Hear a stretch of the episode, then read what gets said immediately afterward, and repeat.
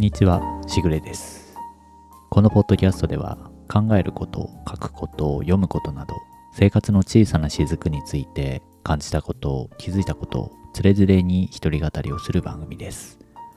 小雨が上がるまでのわずかな時間、寝る前のひととき、仕事の合間のあなたの耳のお供にしていただければ幸いです。えー今週はだいぶ気温も暖かくなってきていて、で、私は大丈夫なんですが、花粉もね、かなり飛んできているので、えー辛い人には本当に辛い時期が始まってしまったなという感じだと思うんですが、え私もまあ毎年なんか危ういなと思いながらなんとか、えー来ているわけですが、我が家もうちの妻が結構ひどい花粉症でなかなか辛そうにしているなという感じなんですけれども今週はですね書くことっていうことで少し変則的な話をちょっと今試行錯誤していることがあるので、えーその話をさせてもらえればと思います。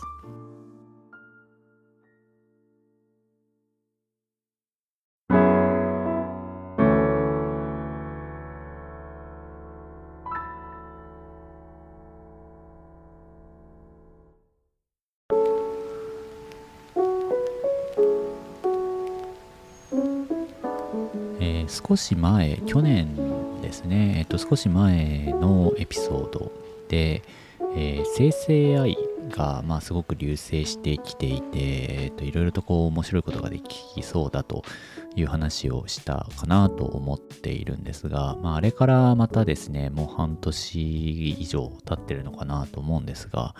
えーまあ、この直近半年を見ても、この、えーまあ、チャット GPT をはじめとする、まあ、各種の生成 AI ですね。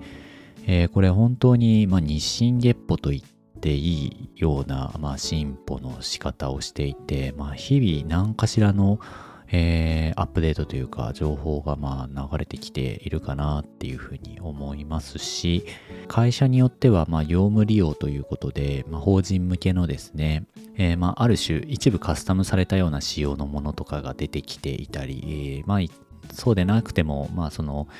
なんですかね、機密情報に抵触しないというルールのもとで、かなりこうチャット GPT であったり、各種の生成 AI を業務に利用しようというふうに動いているところも増えてきたかなと思うんですよね。で、えっと、私も今の勤め先ですね、勤務先でも同じような流れがあって、業務用に、まあ、従業員ですね、スタッフが曲がりなりにも最低限そういうものをこう触って使えるようなレベルにはなっておかないといけないよねという話があって、えまあ、かなり今そういったものの使用を推奨されているし、えーなるべくこうチームの中で、えーいろんなこうまずはいろいろ使ってみてですね試行錯誤した上で実際自分たちの業務でこう何か活用できることはないかっていうのをえーまあいろいろやってみようじゃないかというような全体の流れがあって、えーそういうこともあって私もかなり意識的に使うようにはしているんですね。で、えーまあそれは仕事でそういうふうにやってはいるんですが、まあ、今後どうなるかという話はさておき、まあ、これだけ、えーまあ技術革新というかですね、ちょっと世界が変わるかもしれないなと言われているようなものが、まあここまでこう流行ってきているっていう中で、自分も、まあ、プライベートでですね、えーそういうものをやっぱり、えーものすごくこうプロになる必要はないにしてもこういう使い方ができるなとか普段こう自分の生活でもっと役に立つというかこういうことをやらせたら面白いことができそうだなみたいなのは、まあ、なんとなくやっぱりやっといた方がいいなっていうのがあってですね。でえーまあ前にエピソードで話した時からちょこちょこちょこちょこ使ってはいたんですがまあ、あれからやっぱりいろんな情報が出てきたり、えーウェブの記事とかでも、こう、うまいチャット GPT の使い方とか、えーあと YouTube とかでも、まあ、いろんな人がいろんな情報を発信しているので、まあ、そういうものを見ながら、あ聞きかじりながら、断片的に情報を拾ってはいたんですね。でただやっぱりこれって拾ってるだけだとあの、まあ、実際に自分の手を動かしてみないとですねやっぱり身にならないなっていう感じがあって、えー、実際この前に話してから、えー、まあ、なんとなくこうちょっと検索代わりに聞いてみたりとか、えー、まあ、薄い使い方はしていたんですけどこの生成 AI の良さをもっと引き出せるようなことに何か使いたいなとはずっと思っていてでなんとなくそれがあの決まらずにというかあの明確にこれがやりたいっていうのがなかった感じだったんですけどなんかいろいろ考えてるうちに、えっ、ー、と、ふとちょっと一個思いついたことがあって、ここ2週間ぐらいですね、ちょっといろいろと試行錯誤をしているんですね。で、それ何かっていうと、あの、まあ、ずっとこのポッドキャストでは、あの、私が自分の日記を書いてる、まあ、日誌というか、ライフログですね。えー、これはまなるべく、まあ、記録をつけるようにしてるっていう話をしている、しているんですけど、で、そのライフログにはですね、まあ、その時々でま感じたことっていうのをなるべく、まあ、特に制約はつけずに、えー、あえて書いているっていう感じなんですが、えー、一方で、えー、っと、私もその英語の勉強っていうのをずっとやっていて、で、えー、その中で、まあ、いろんなその英語の情報って聞きかじったりとか、こうやって勉強したらいいとかっていうのもあるし、まあそれはそれで勉強しているんですが、もうちょっとこう生活に溶け込んだ形で、えー、まあ日常的に、えー、その勉強とはちょっと切り離した形で何かしらこう英文なりっていうものを使った方が、英語を使った方が、まあ、結局身になるよなという気もしていて、英語の日記をつけると良いという話、まあいろんなところで言われてると思うんですけど、これまあ一つの方法として、えー、言われてると思うんですね。で、そういうものを私も書いて、えいたり、まあ書いたり書かなかったりだったんですけど、えー、まあ、いろんな話を聞いたり、いろんな人の YouTube とかを見たりしていると、えー、この英語日記すごくまあ効果がある、あの続けていくと効果があるという人もいるんですが、えー、一個やっぱりそのいろんな人の話を聞いてると共通点というか、ここ注意しないといけないよねっていうのが一つあって、それがですね、その自分が書いた英文が正しいものなのかどうかっていうのを見てもらえる人がいないと、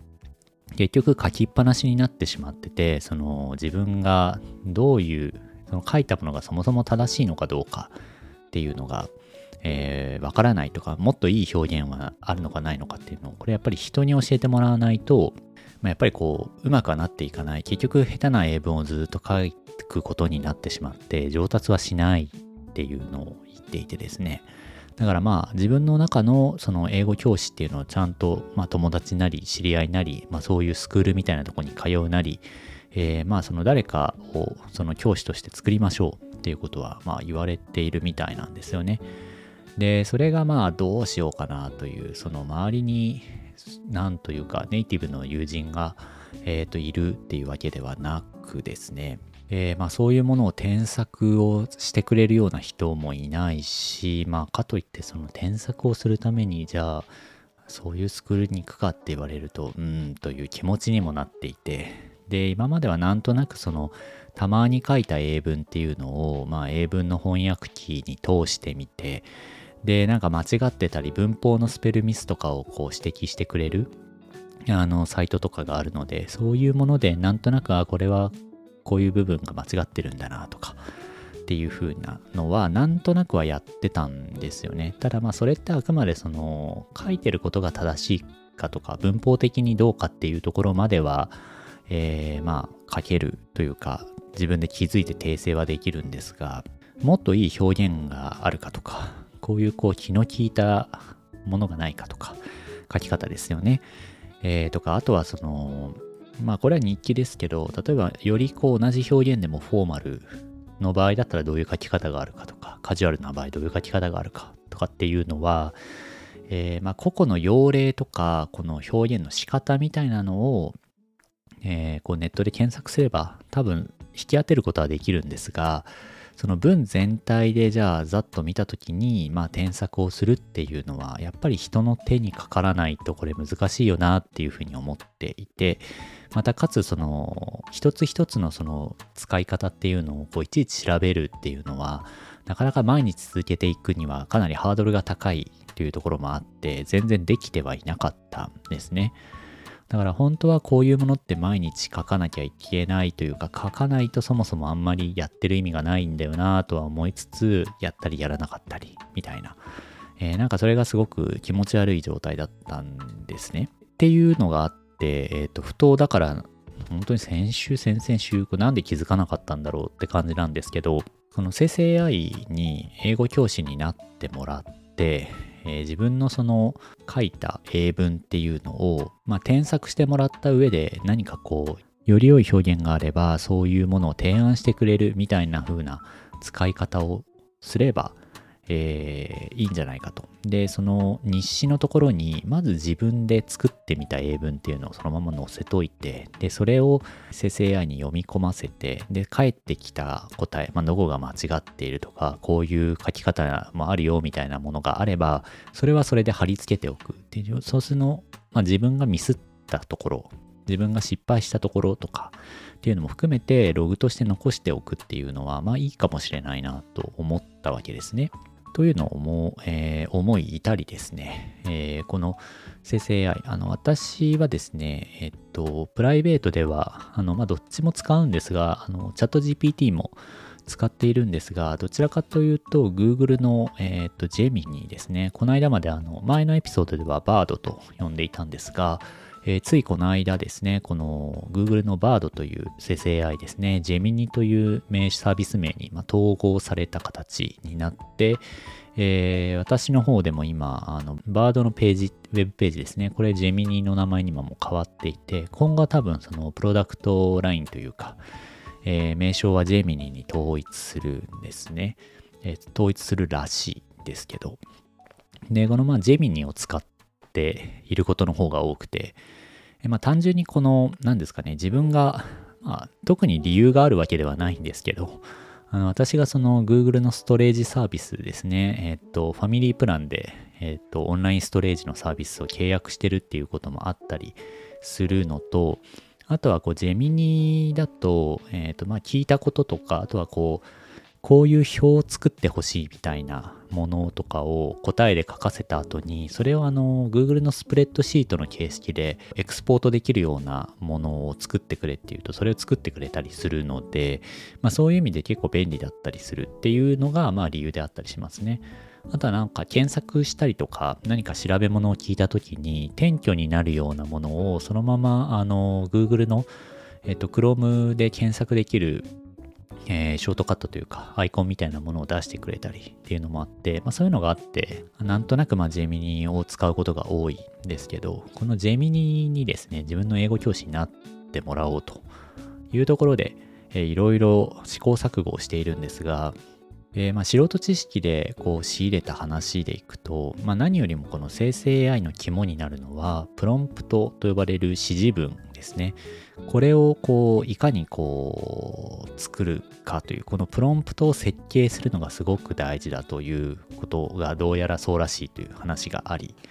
でまあいろんなものの本を読んだり YouTube を見たりするとまあ同じことをみんな言っており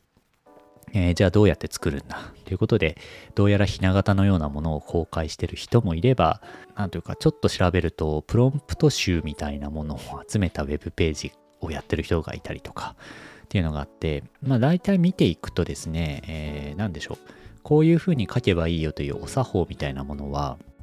やや確立されつつあり、で、また、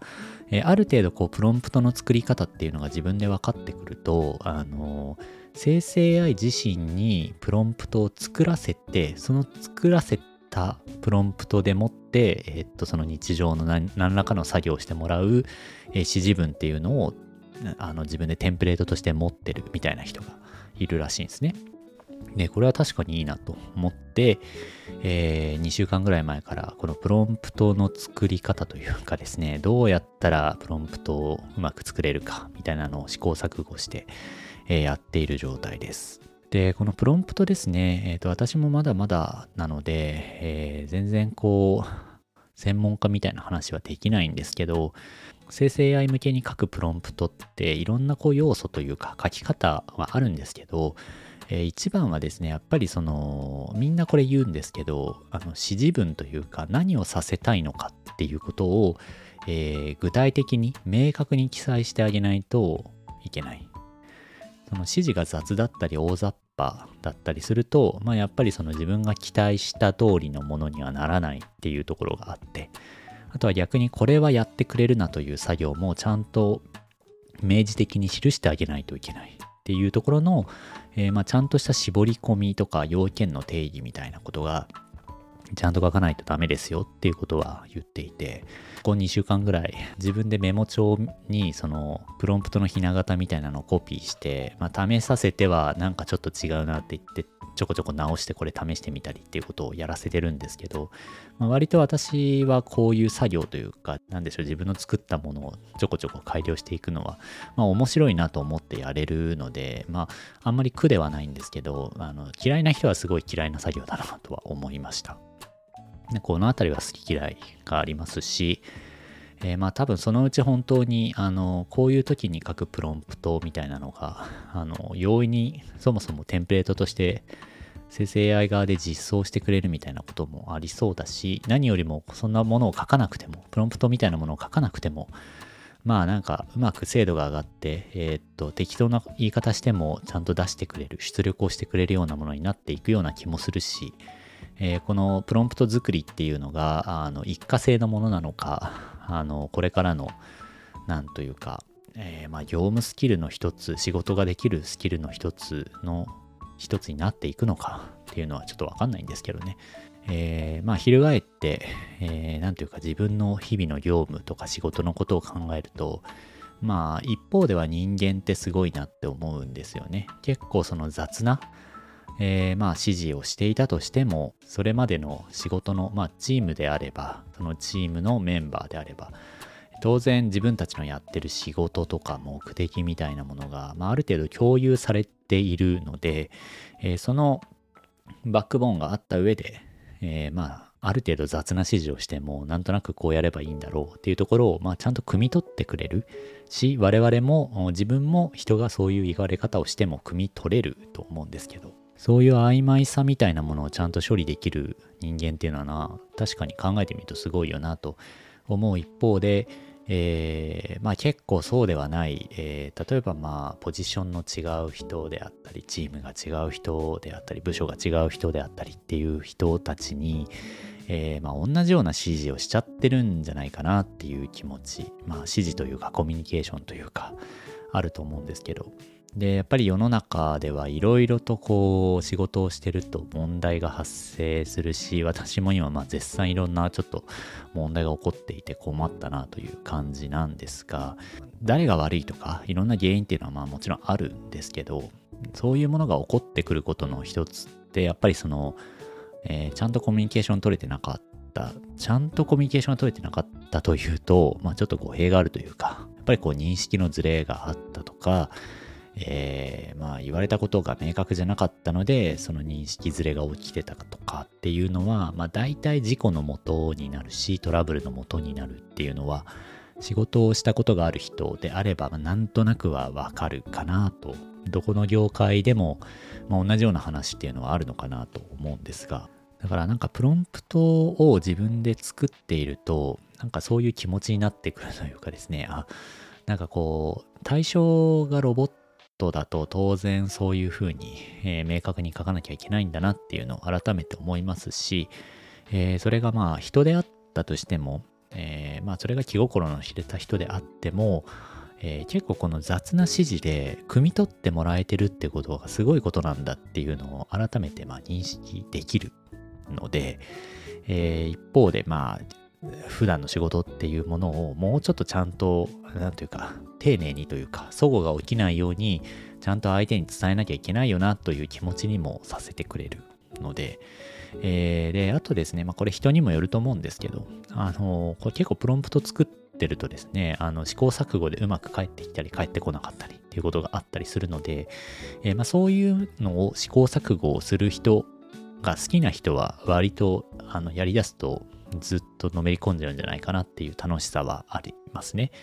えー、まあやってると結構発見もあったりするし、こういう、ここを変えたらどういう返事が返ってくるんだろうとか、まあできたりするので、まあ普通にあの、遊べたりもしますしね。ということで私も今その自分の英語教師になってもらうためのあの書いた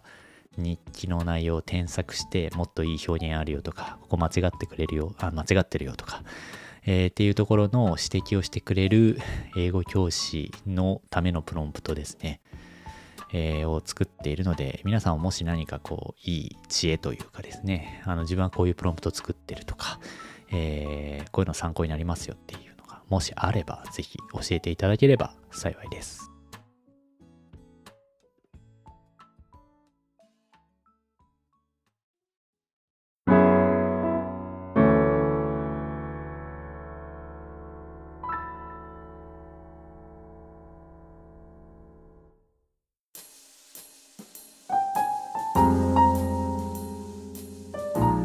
この番組ではお便りを随時募集しています。概要欄にお便りフォームの URL がありますので、フィードバックや各エピソードの感想、その他気になることなどお気軽にご投稿ください。ご投稿いただいた内容はご紹介をさせていただく場合があります。平日仕事でバタバタやってると、なんかこうプライベートのことはとにかく土日にやればいいやっていうので、土日にどんどん後回しにしすぎる癖があって、それがあるので結局土日バタバタ、まあそういうことを、こまごましたことをやってると終わっちゃったよという、土日終わっちゃったよという気持ちになって、えー、すごくここ最近は悲しい気持ちになることが多いので、やっぱり土日の気持ちよく過ごすために、平日ですね、少しでもこう空き時間にこまごましたことを、えー、少しでもこう片付けておくっていうのは大事なことだなと、まあ、改めて思っている日々です。はい。えー、それでは本日はこの辺りにしようと思います。今回もありがとうございました。また次回お会いしましょう。しぐれでした。